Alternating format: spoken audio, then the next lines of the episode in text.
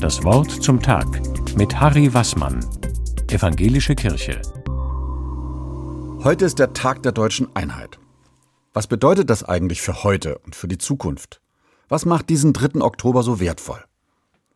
1990, im Jahr der Wiedervereinigung, war ich auf einer Reise in Irland unterwegs. Damals wurde mir als Deutschem in den Pubs zugeprostet. Ihr Deutsche könnt jetzt glücklich sein. Ihr seid jetzt wieder groß und stark, eine Nation. Ich habe damals zurückhaltend reagiert. Deutschland wieder groß und stark? Mir war das unheimlich. Ich wusste auch nicht, wie der Glückwunsch gemeint war. Ich habe mich gefragt, ob da nicht unterschwellig auch Ängste vor einem vereinten und wieder mächtigen Deutschland mitschwingen?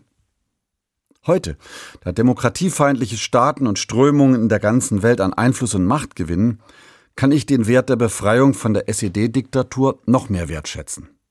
Diktaturen und ihre Diktatoren unterdrücken ihre Völker.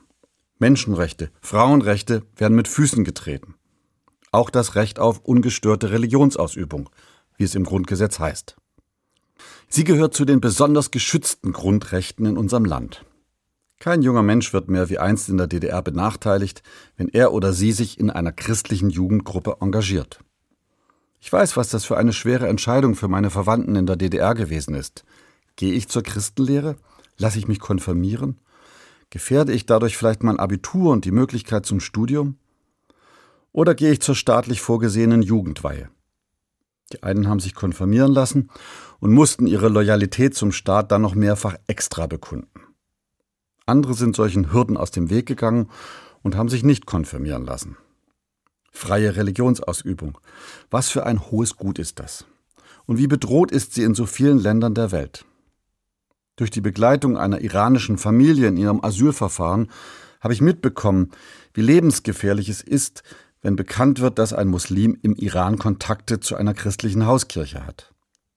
Wenn einer von ihnen festgenommen wird, schweben alle in Angst vor Verfolgung.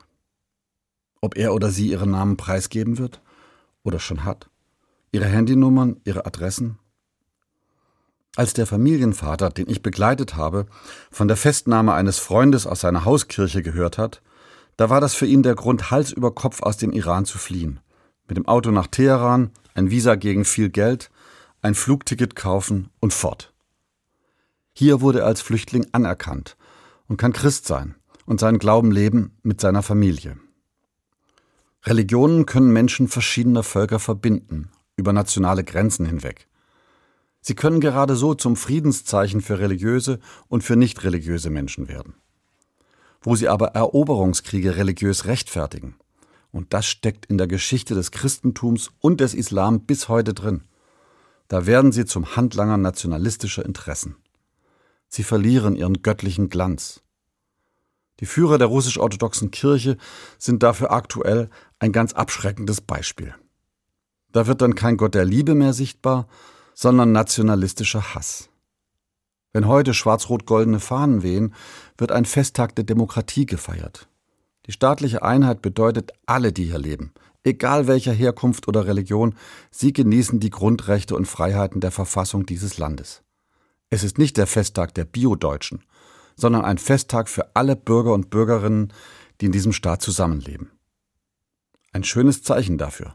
Moscheevereine haben seit vielen Jahren heute am 3. Oktober ihren Tag der offenen Tür. Sie laden zu Besichtigungen und Begegnungen ein. Wie gut, dass in unserem Staat Menschen verschiedener Herkunft und Religion in Frieden und Freiheit zusammenleben können. Harry Wassmann, Evangelische Kirche, Tübingen.